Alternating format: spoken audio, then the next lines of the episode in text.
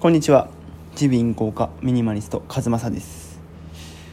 今日はねまた僕の好きな本の、えー、一節の話をしようかなと思います。全然耳鼻科でもミニマリストの話もしなくしないなと思っている方感が鋭いですね。まあこれはね僕のアウトプットの意味も兼ねていて僕が思っていること考えていることで役立っていることを共有したいっていうのがメインのチャンネルになってますんで、えーまあ、ミニマリストの考え方にはちょっと近いんかなとも思いますけど今日はそれを一つ話させてください。で今日はね、えー、僕の大好きな本「幸せになる勇気」という本の話をします。これ嫌われる勇気のね、えーと、続編になるんですけども個人的にはね幸せになる勇気めちゃくちゃおすすめです。嫌われる勇気ありきなんですけれどもそれ以上に幸せになる勇気が勉強になりました僕は。なので、まあ、確実に僕の人生を変えたベスト3には入る本だなと思っています。でその中でもね僕の中で好きなフレーズが好きなフレーズというか好きな考え方があって、えーと、三角形の話が出てくるんです。で人の会話において、えー、出てくるテーマの話なんですけど、えーと、出てくる三角形の底辺のところには、えーと、底の2点には、えー、と悪いあの人かわいそうな私が来ると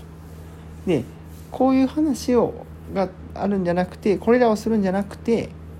これからどうするかというところに話を持っていこうという、え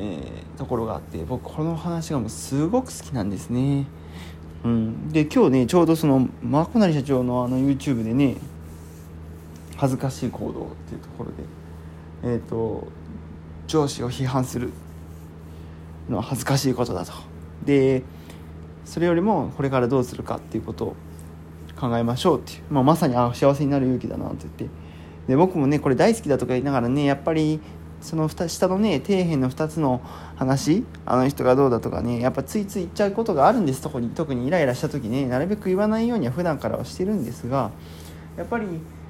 弱い自分がいてそういう話をしちゃう時があるなと思ってですね改めてハッと気づかされましたね。自分をちょっと悔いるのがあったのでふと思い出したので今日ちょっとこういう話をさせてもらいました、えー、幸せになれる勇気、まあ、嫌われる勇気も合わせてスーッと読めるしすごい面白い本なので是非、えー、読んでほしいのと、えー、考え方、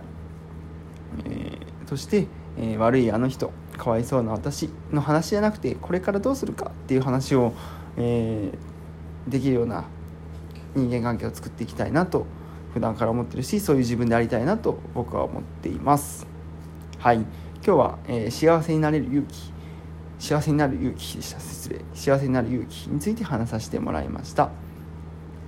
また、えー、僕の思っていることえ、耳鼻科に関してミニマリストに関してその他もろもろ雑談、えー、話していきたいと思いますね今後とも、えー、聞いている方がいたら嬉しいです。